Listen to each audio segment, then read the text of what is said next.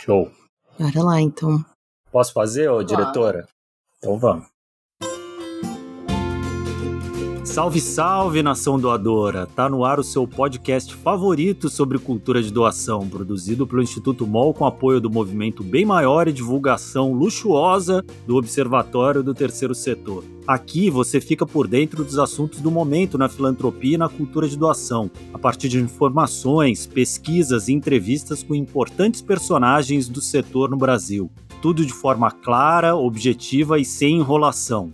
Hoje eu tô sozinho aqui. Não.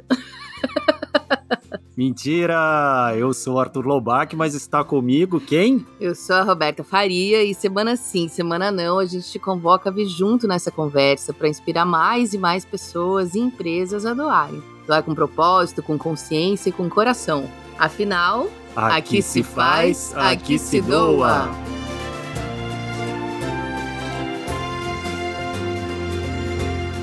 Olá, estamos de volta. Tentei nesse... roubar o protagonismo aqui, mas não consegui.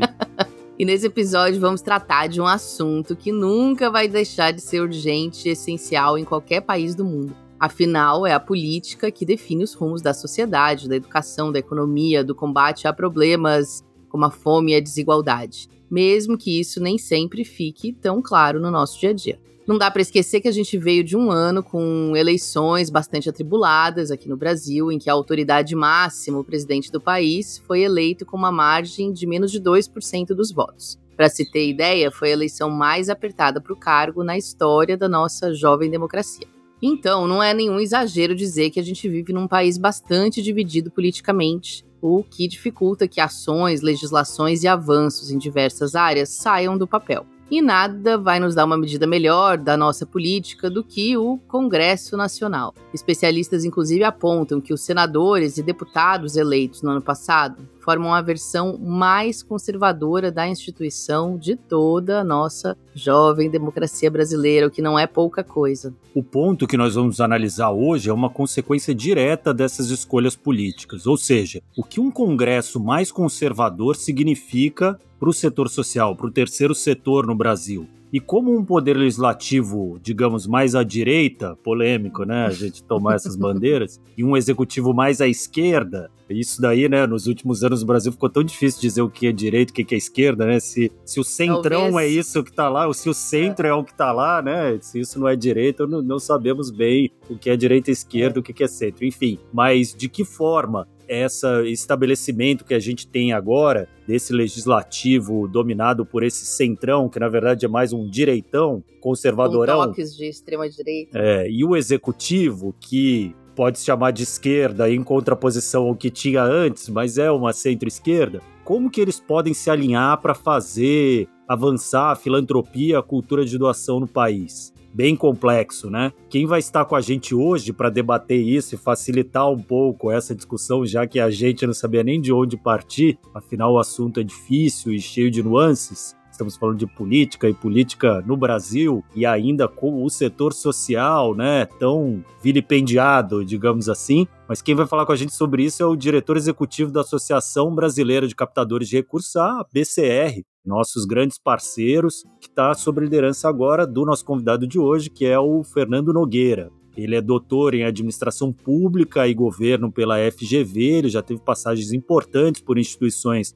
do terceiro setor, como o GIF, e também já esteve no cargo de coordenador de projetos de inovação pública na Secretaria Municipal de Inovação e Tecnologia de São Paulo, ou seja, ele já teve em vários, várias posições dentro desse espectro, né? E esse é um ponto super central sempre que a gente fala em políticas públicas para o terceiro setor, né, Arthur? Afinal, a gente sempre ressalta aqui a importância do advocacy para uma série de causas que impacta os nossos agentes políticos e incentiva a criação de políticas públicas relevantes conjuntamente com o terceiro setor. E o advocacy, como a gente já explicou aqui em outros momentos, significa reivindicar direitos, fazer pressão mesmo e estabelecer linhas de diálogo e negociação com várias instâncias do poder público.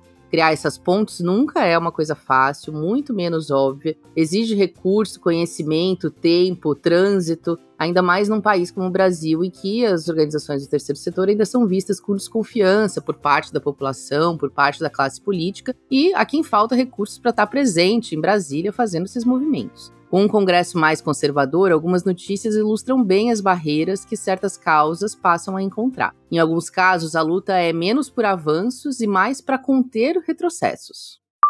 E são dois os artigos dessa lei chamada Lei da Mata Atlântica, que flexibilizam o desmatamento da vegetação em Muita coisa aconteceu em Brasília hoje, mas uma se impõe pelo peso histórico de retrocesso histórico. Eu estou falando da aprovação na Câmara do chamado marco temporal. Há ao menos dois projetos no Poder Legislativo que mantêm como crime o aborto no Brasil. A Comissão de Previdência e Assistência Social da Câmara voltou a analisar um projeto de lei que proíbe o casamento gay. Roberta, não chega a ser uma surpresa ouvir algumas notícias como essas, né? Até porque as últimas formações do Congresso já tinham uma inclinação conservadora ou mesmo é, algum, algumas alas de extrema direita mesmo, até mesmo antes do governo Bolsonaro. Claro que existem, se a gente não falar isso, alguém vai vir aqui nos corrigir, o poder legislativo não é o único poder, existem outras instâncias de poder né, na instituição política do país que podem entrar nessas questões, principalmente as questões de interesse social, ambiental, né, que tem um interesse maior. É o caso, por exemplo, agora da questão do marco temporal, em que havia um movimento no Congresso em favor do que se considera um retrocesso nos direitos dos povos originários, e o Supremo Tribunal Federal entrou tentando barrar alguns avanços justamente dos conservadores relacionados à exploração da terra. E daí teve uma volta do Congresso e fica nesse braço de ferro, mas, enfim, não é o único poder, é bom a gente deixar isso claro. Por outro lado, né, Arthur, o Congresso também pode e acaba ditando muitos pontos do Poder Executivo, que por sua vez também pode vetar né, partes ou ideias inteiras que vêm do Congresso, mas também sabemos que o presidente precisa do apoio de um número expressivo de parlamentares para ter a chamada governabilidade, e o que significa isso na prática é negociações de toma lá, da cá, que nos espantam todos os dias nas notícias, nos deprimem todos os dias é sobre essa relação que a Luísa Lima, coordenadora de políticas públicas do Greenpeace, vai falar a seguir. Que daí, então, no novo governo, o governo precisou reconstruir boa parte dessas políticas e dos próprios ministérios que estavam, né, de fato, desmontados por dentro e remontar essa relação com o Congresso Nacional, que não tem sido simples. E aí a gente tem enfrentado um pouco mais de dificuldade inclusive na relação, porque é, a bancada ruralista, como bem colocado, ela é fortíssima, e tem conseguido, junto com as demais forças do Congresso Nacional, né, com grande apoio do presidente da Câmara, do Arthur Lira, enfim, que tem muito poder e, e quer mais, sempre manter esse poder muito nas mãos dele, de conseguir barrar algumas coisas do governo executivo, como, por exemplo, como colocado aqui, né, enfraquecer ministérios, como do meio ambiente dos povos indígenas, e outros projetos que avançaram na Câmara dos Deputados também, como o projeto do marco temporal, que agora está no Senado Federal, né, que ataca fortemente os direitos indígenas, como já apontou a nossa colega Paula Fabiani, diretora-presidente do IDES, num artigo na Folha de São Paulo, a filantropia é sim uma ação política. Num contexto em que o ativismo e a defesa de causas sofrem hostilidades,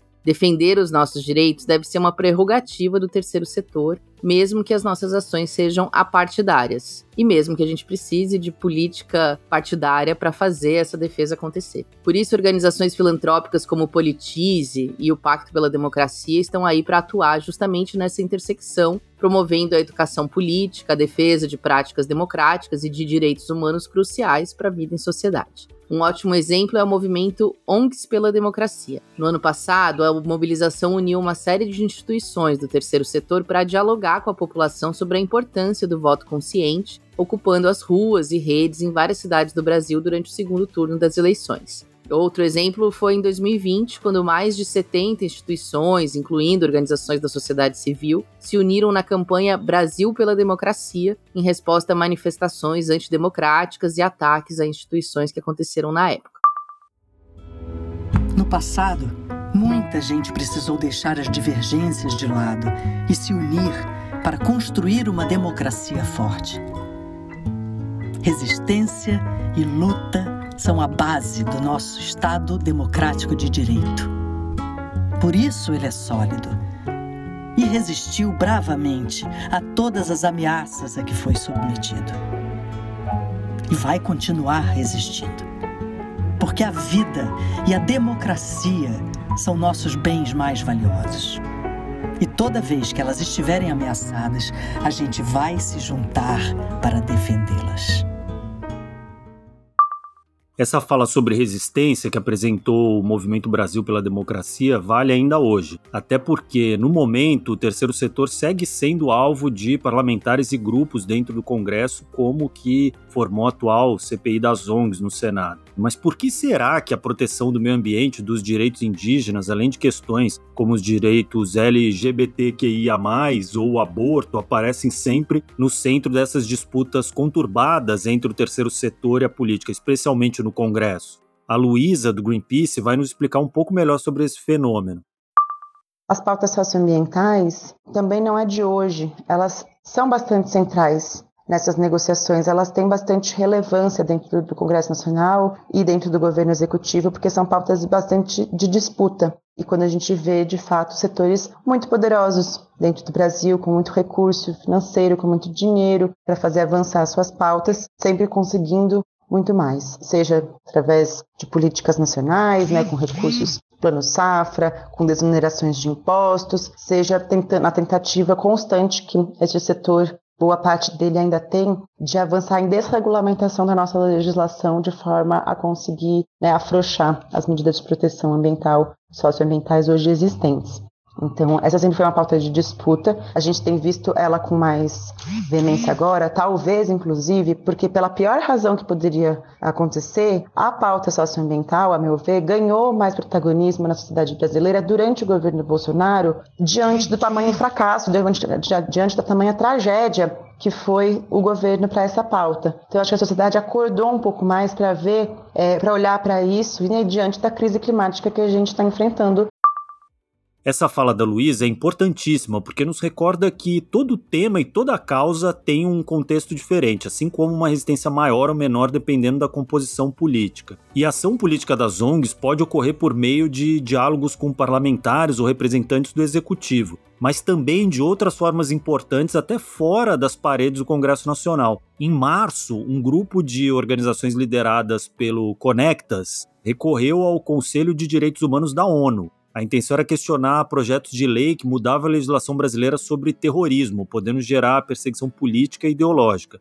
Já em maio, o movimento Avaz posicionou filas de mochilas vazias no gramado em frente ao Congresso Nacional, um ato simbólico, lembrando as vítimas de violência em escolas do Brasil, em defesa da regulação das redes sociais contra fake news que teriam motivado parte desses ataques. Bom, depois desses exemplos de ação prática, está chegando a hora de passar a palavra para uma autoridade quando o assunto é organizar o terceiro setor e fomentar políticas públicas em torno de causas filantrópicas. Eu estou falando do nosso convidado de hoje, o Fernando Nogueira, diretor executivo da BCR, professor da FGV e nosso companheiro de muito tempo nesse movimento da cultura de doação. No cargo desde janeiro, quando o querido João Paulo Vergueiro deixou a presidência da BCR, o Fernando tem uma longa trajetória na filantropia, com passagens por instituições como o GIF, a Fundação Kellogg e o Comitê para a Democratização da Informática. Pelo Instituto do Ar, ele também liderou o comitê de seleção do Prêmio Melhores ONGs de 2017 até 2022. Além de administrador de empresas, doutor em administração pública e governo e também professor e pesquisador da Fundação Getúlio Vargas, o Fernando trabalhou por três anos na Secretaria Municipal de Inovação e Tecnologia da Prefeitura de São Paulo. Durante o ano de 2022, ele prestou serviços à ABCR como consultor de gestão estratégica e agora assumiu o trono. Vamos ouvir a entrevista que o Arthur fez com ele. Oi, Fernando, tudo bem? É um prazer ter você aqui com a gente. A BCR é uma instituição fundamental aqui para o nosso programa. O JP, que te antecedeu na liderança da organização, já teve aqui algumas vezes e é um prazer iniciar essa parceria que eu acho que vai ser longa aqui. A casa é sua aqui, Fernando. Legal, muito obrigado, agradeço muito o convite e muito bom estar falando aqui, podcast que eu admiro e ouço muito. E daí, Fernando, começando trazendo a brasa para a sardinha aqui desse episódio, que é uma, uma sardinha nem sempre tão deliciosa assim, né, mas necessária e nutritiva, que é a gente falar da interlocução do setor filantrópico com o Congresso, né, com as políticas públicas institucionais. Eu gostaria que você começasse fazendo um panorama do que você tem visto ultimamente, né, nesse Congresso que está empossado e atuante atualmente. Qual que é a sua primeira uma visão geral do que, que a gente tem hoje lá em Brasília? Legal. Esse congresso tem algumas coisas novas, mas também ele tem todo um histórico, né? Não, não, não, surge do nada, digamos assim, né? Historicamente, a sociedade civil, suas organizações e lideranças buscam fazer esse diálogo. Claro que o grande marco do princípio disso, eu diria que foi o esforço de redemocratização. Então, teve esforço muito grande de várias organizações, ativistas, lideranças da sociedade, né, na Constituinte, na promulgação da nova Constituição, e de lá para cá só se intensificou esse diálogo, né?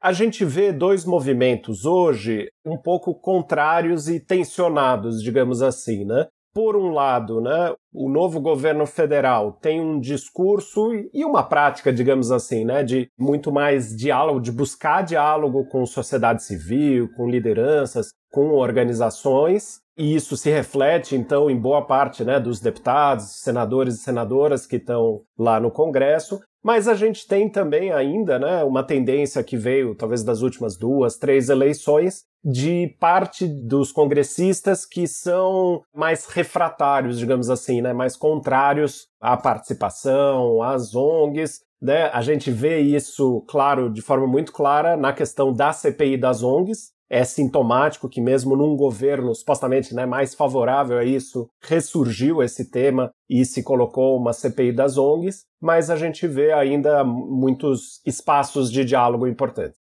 O que a gente nota, Fernando, hoje, nesses quando a pauta vem à tona, né, das questões sociais, do terceiro setor, você citou, por exemplo, uma CPI, eu citaria também a CPI do MST, que de alguma forma também, né, traz a, essa questão à tona, a gente nota um diálogo muito truncado, né? Da mesma forma que a gente vê no cenário macro político, uma polarização muito grande, nesses setores parece que não tem nem como ter diálogo. Seria cômico se não fosse trágico, né? Se até vê muitas vezes representantes dessa direita mais recente, explosiva, tentando atacar pessoas que estão ali na frente respondendo, Stedley, por exemplo, que estava ali, e daí ele não sabe nem como, como começar a resposta, né? Muitas vezes você vê até ele dar assim, um sorriso no rosto, porque ele fala, né? Parece que assim, é impossível, qualquer coisa que eu falar vai cair num buraco sem fundo. E isso é, é, algo recente, ou você que acompanha né, esse setor há um tanto de tempo, isso sempre foi assim? Olha, de novo, eu acho que tem coisas históricas e tem coisas recentes, né? Eu vou começar pelas recentes.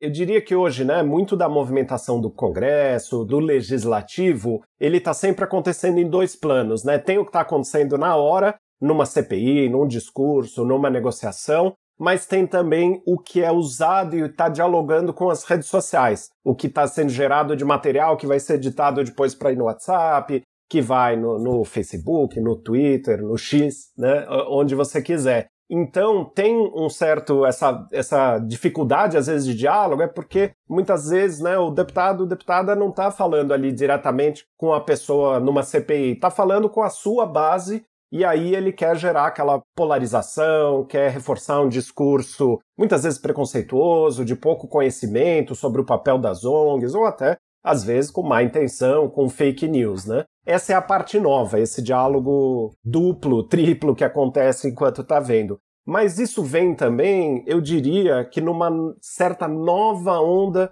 de uma visão militar, digamos assim, que teve muito presente no governo anterior e ainda se faz muito presente. A gente está gravando aqui, né? Acabou de ter entrevista do general Heleno, né? Entrevista não, depoimento do general Heleno na CPI do 8 de janeiro.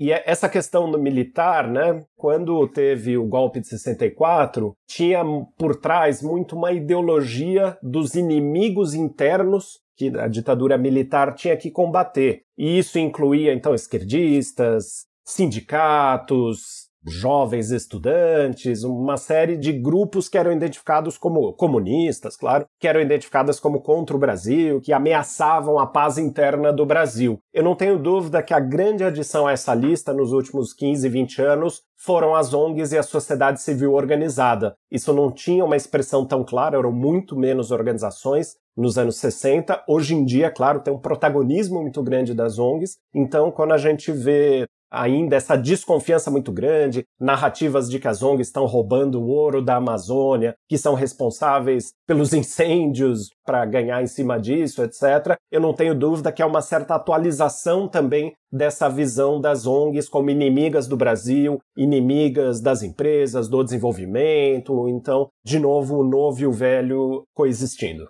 E você enxerga hoje, assim, né, fora esse histórico, nesse exato momento que a gente está, né? Então, você pontuou bem esse histórico, essa transição de governo, uma luta primeiro pelo restabelecimento da democracia, é, e agora a gente, né, um governo que está tentando negociar com esse Congresso de tal forma que a governabilidade seja possível. Nesse cenário atual, nesse exato momento, você vê possibilidades de diálogos construtivos para organizações sociais com parlamentares, ou a gente está num momento ainda de firmar as bases dessa nova democracia, esse novo momento democrático que ainda vai surgir a janela de possibilidades de diálogo para o nosso setor especificamente? Olha, diálogo é, é uma luta e uma busca constante, né? Sempre a gente precisa buscar diálogo. Claro que né, a gente está tá envolvida, a BCR, junto com várias outras organizações, está envolvida, por exemplo, em diálogos em torno de temas da reforma tributária. E aí a gente busca diálogo, claro, com quem já é mais sensível, tem proximidade com a sociedade civil, mas é importante também buscar o diálogo com quem está contra algumas propostas que beneficiariam a sociedade civil, mesmo que fizeram declarações que a gente não concorda concorda de jeito nenhum, mas é importante buscar diálogo, de novo, trazer informação, informação de qualidade, baseada em pesquisas, baseadas em evidências. Talvez a gente não consiga convencer todo mundo, ou a gente sabe que é difícil mudar posições, mas faz parte do jogo democrático e é muito, muito, muito importante que a gente construa esse diálogo.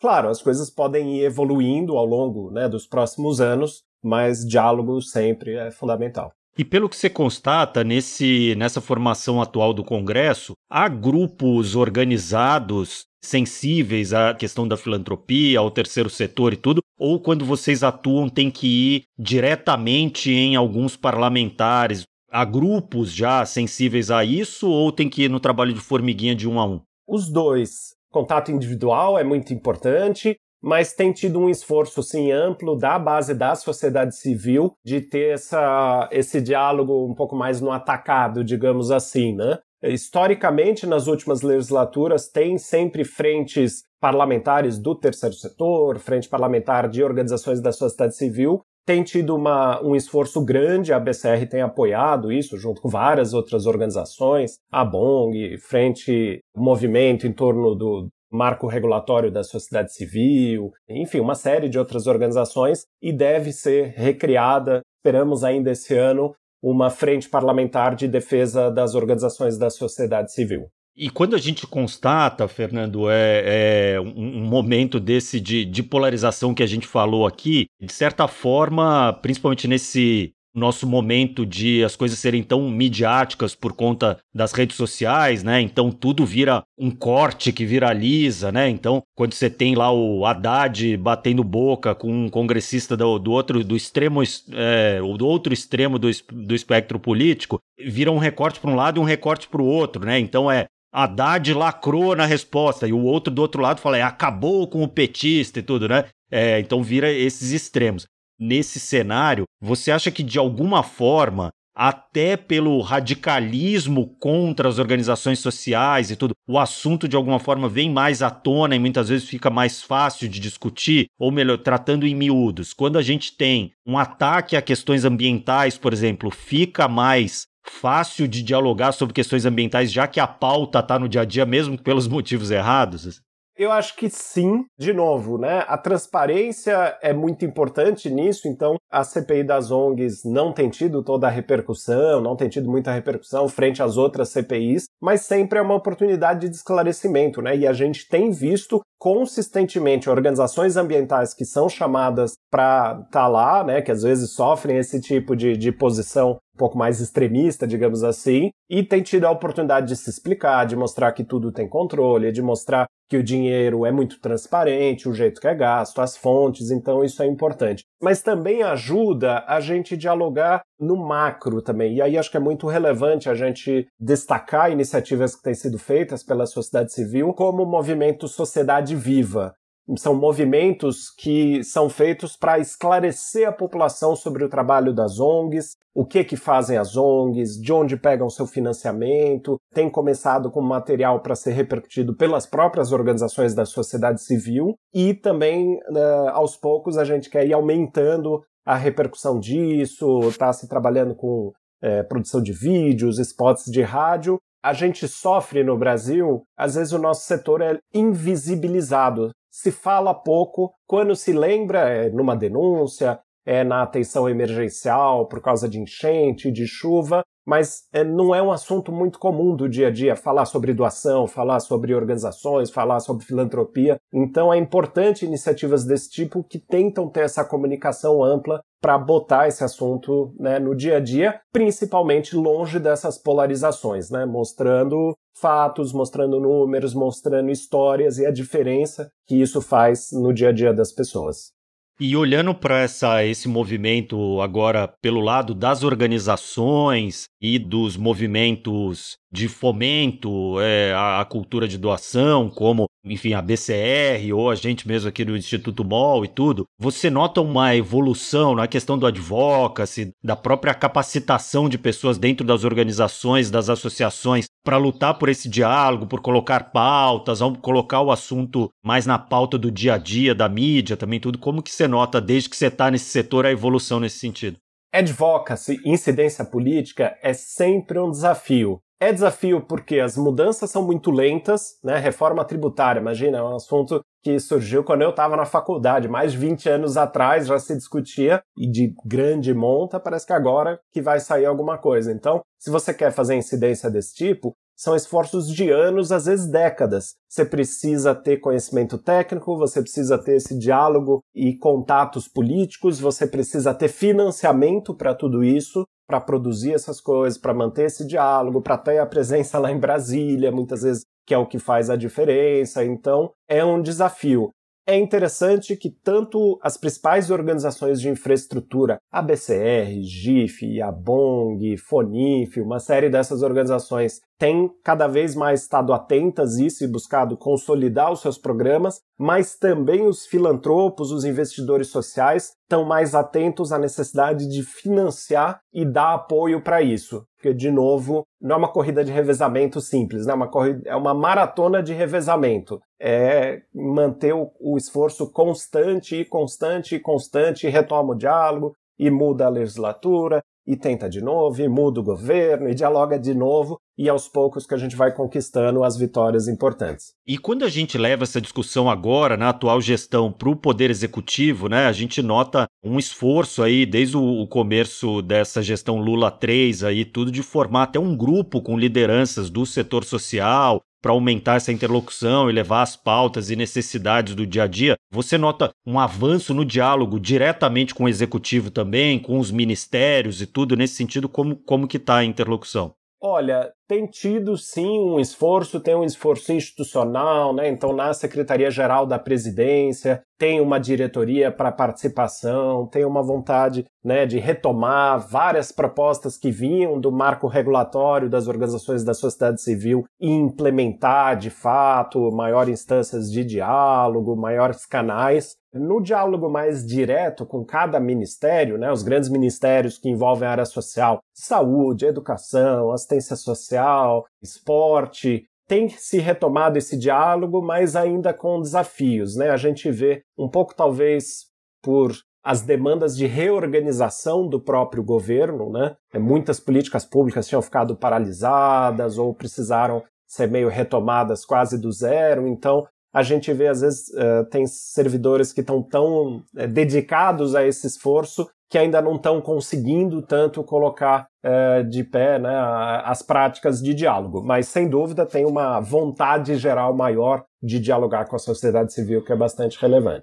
Você falou da, da questão da reforma tributária, né, que é um exemplo, talvez seja aí o desafio maior do setor, né, uma luta antiga, histórica, e que parece que agora está se encaminhando para algum lugar, pelo menos, e é uma pauta ampla aí que envolve Congresso, ministérios, Poder Executivo e tudo. Então, imagino que a interlocução seja ampla, né? As pessoas que estão ali trabalhando no advocacy disso devem ter que circular muito, em muitos gabinetes e tudo para conversar sobre a questão. Além dessa pauta, o que, que você citaria que hoje está, né? Vocês já conseguiram colocar na fila de discussão ou na fila de negociação, né? já virou projeto de lei que está lá hoje em dia, que são focos de luta nesse exato momento.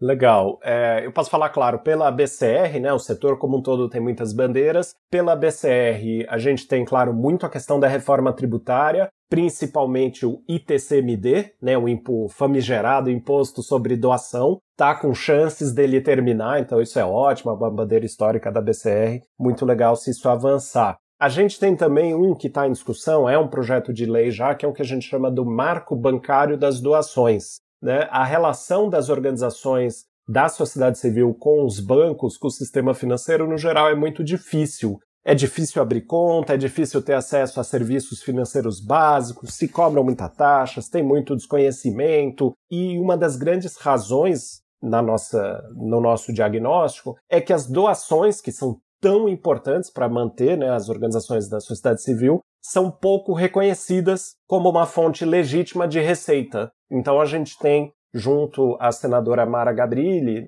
que abriu bastante esse diálogo, que está liderando essa bandeira, ela tem um projeto de lei da criação do marco bancário das doações para colocar a doação como uma das formas de pagamento dentro do sistema financeiro nacional. Mas, de novo, né, foi lançado isso em 2020, ainda está aguardando avançar alguns passos aí Esperamos que a gente possa voltar a avançar com esse tema com bastante força, quem sabe nesse ou no próximo ano.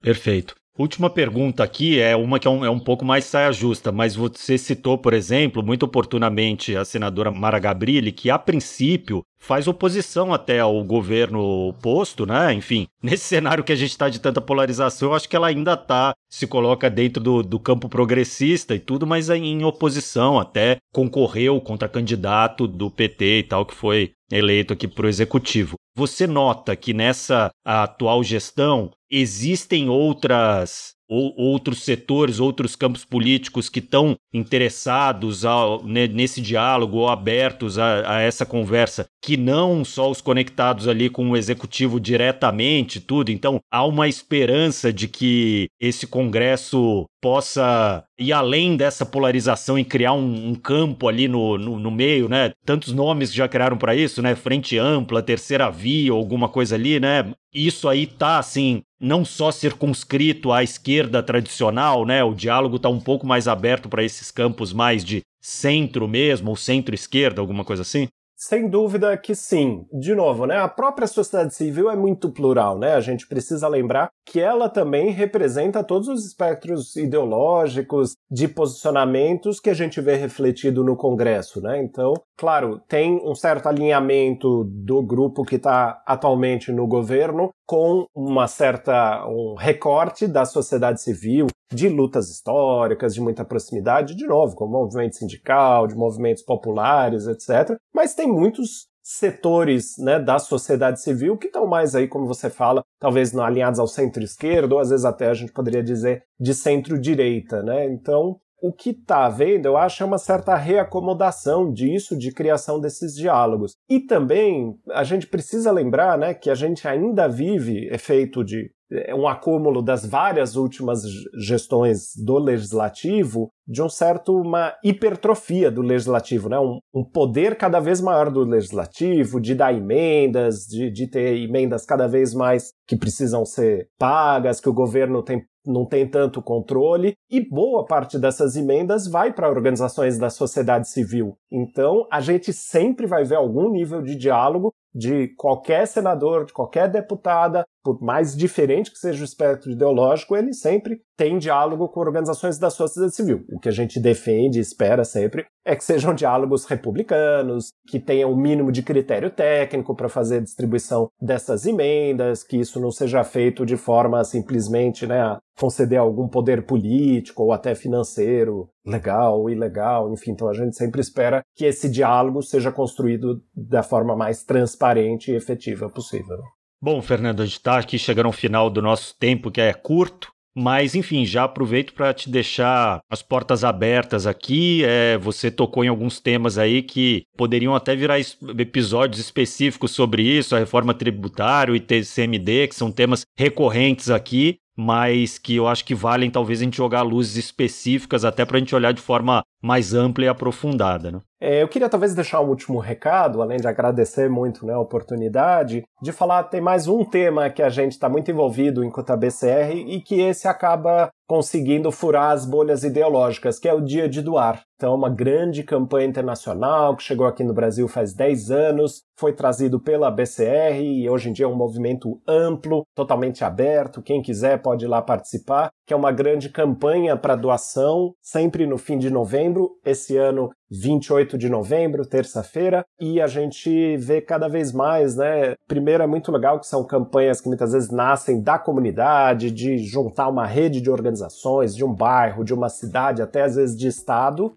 e conseguem diálogo com os mais diferentes espectros políticos, né? Tem muitas cidades e estados que já passaram projeto de lei instituindo o dia de doar, tem diálogo com as prefeituras, com é, de novo, deputados, deputadas, vereadores, senadores, senadoras. Então é muito legal que essa é uma campanha que vem ganhando cada vez mais força e que parece estar tá bem apartidária nesse sentido, que gente de, das mais variados partidos e, e ideologias entra junto com a gente nessa narrativa da importância de promover a doação e a generosidade. Muito bem lembrado, Fernando. A gente é muito parceiro aí de vocês aí na luta aí pelo Dia de Doar. No ano passado a gente fez uma cobertura ampla aqui no podcast, inclusive esse ano faremos novamente. E bem lembrado, já fica aí o convite para quem quiser, assim temos espaço aqui para ouvir mais vozes aí interessadas nisso e sempre abertos pelo Instituto MOL ajudá-los a realizar grandes campanhas e tudo, fazer a ponte com a BCR. Então muito bem lembrado. Obrigado, querido. É, a gente que agradece todo o apoio aí dado pelo Instituto MOL em mobilização, em divulgação. É assim que a gente vai tornando esse movimento cada vez maior.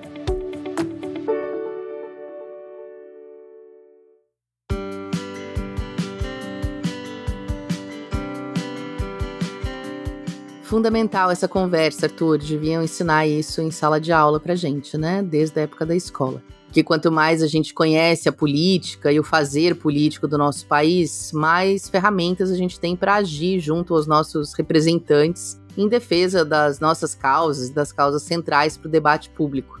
É, e falando em ferramentas, eu acho que a gente já pode abrir as nossas dicas de hoje para o quadro Pra Saber Mais. Bom, a nossa primeira sugestão engloba muito bem essa necessidade de conhecimento que eu citei agora numa ferramenta que pode ser muito útil para o dia a dia das organizações. O Legislatec é uma plataforma desenvolvida pelo Núcleo Tech, braço tecnológico do Núcleo de Jornalismo, feita para monitorar a Câmara dos Deputados, o Senado, o Poder Executivo, assembleias legislativas e governos regionais. Dá para pesquisar assuntos do seu interesse, vasculhar documentos oficiais e até criar alertas personalizados que vão te manter antenado nas novidades e no desenrolar das discussões sobre as suas causas. A plataforma é paga, custa 500 reais por ano, mas tem um período teste de uma semana para avaliar se vale a pena investir no sistema. É uma ferramenta institucional importantíssima. É, vale dizer 500 reais por ano, né? Dá assusta, mas é 40 reais por mês, né? Também a gente não, também não é o fim do mundo.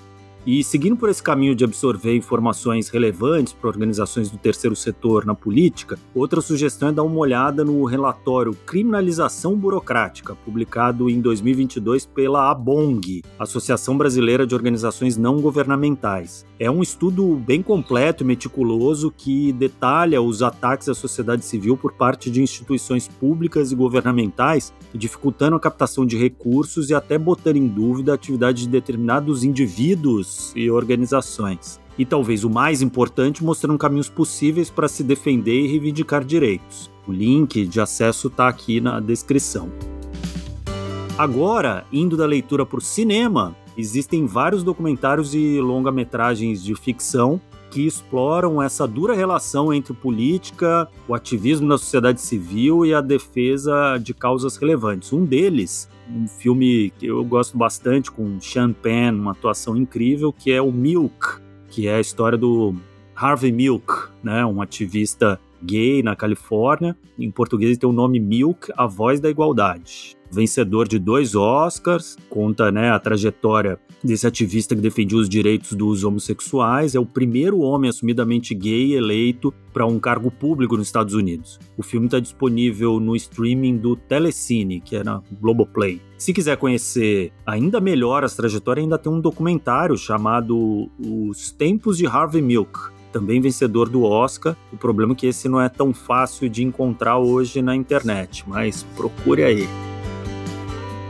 E encerrando para saber mais de hoje, aí vai outra dica audiovisual. Dessa vez eu tô falando do TED Talk do ativista e filantropo norte-americano Dan Palota. No vídeo, ele fala sobre como precisamos mudar a nossa visão a respeito do terceiro setor, passando a focar a atenção em instituições que propõem e criam soluções que pautam o debate democrático e influenciam a criação de políticas públicas que ajudam a mudar a nossa sociedade para melhor. Ou seja, é um pouco de tudo que a gente fala aqui no podcast. O link está aqui na descrição e vale lembrar que o Dempalota esteve com a gente em 2020 no seminário do Ar e tem uma entrevista com ele traduzida, muito legal, vale ver também. Todas as indicações estão aqui na descrição do episódio. Eu acho que vai lá no YouTube, nesse caso, coloca Dan Palota, TED, Dan Palota Seminário do Ar, que vai achar, né?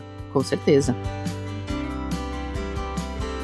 E acho que essa conversa de hoje, né, Arthur, lembra a gente que o terceiro setor e a cultura de doação estão integrados em todos os aspectos da nossa vida em sociedade, do fazer político, até os resultados dos nossos votos no dia a dia.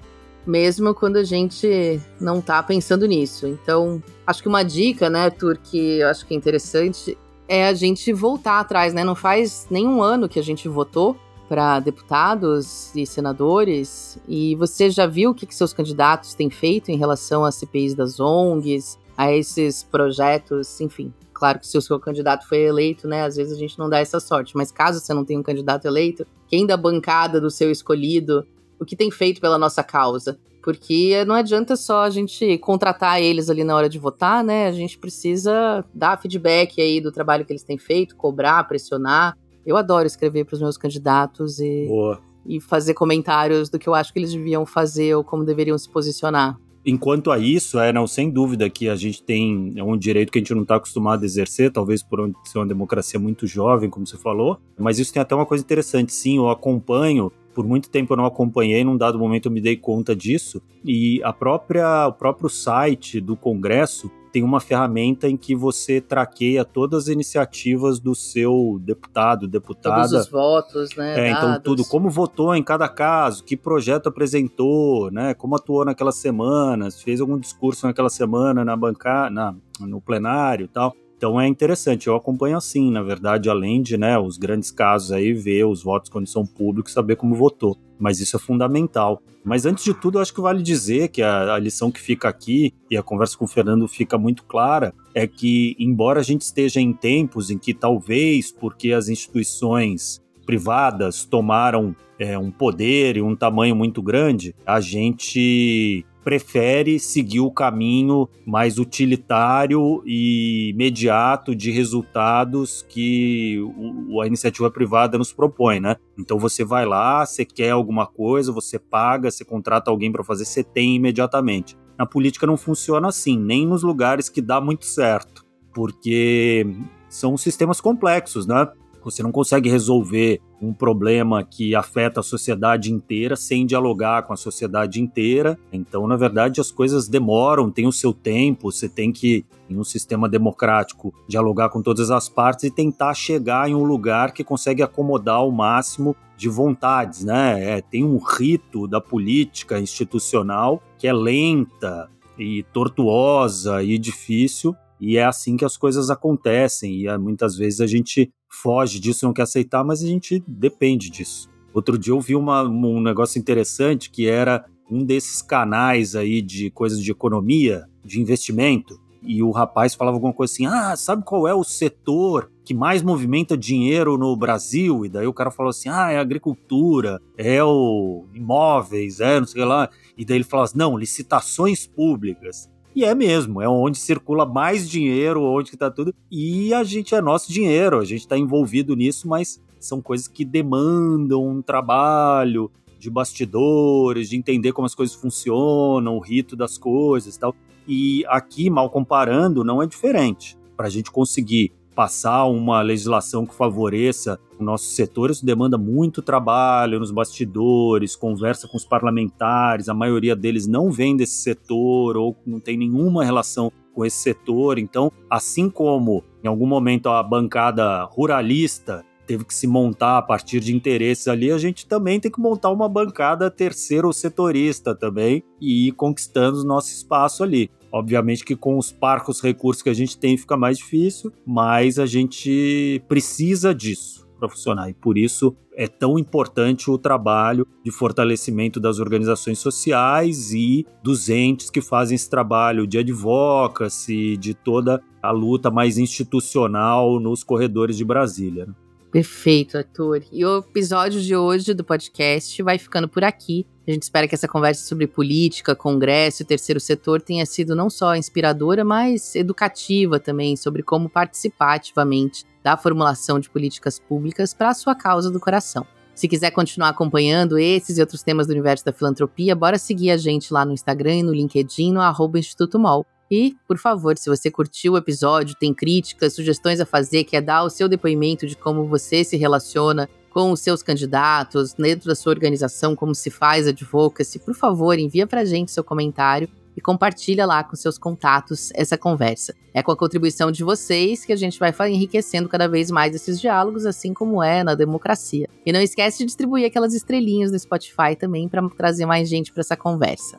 Esse podcast é uma produção do Instituto MOL, com apoio do Movimento Bem Maior. O episódio teve produção e roteiro do Leonardo Neiva, com roteiro final e direção da Ana Ju Rodrigues e da Vanessa Henriques, assistência de gravação da Vitória Prates, arte da Gláucia Ribeiro, divulgação da Júlia Cunha, todas elas do Instituto MOL. A edição de som é do Bicho de Goiaba Podcasts e esse episódio usou áudios da TV Cultura, da Rede Globo, da Rádio CBN, do Jornal O Povo e da Oxfam Brasil.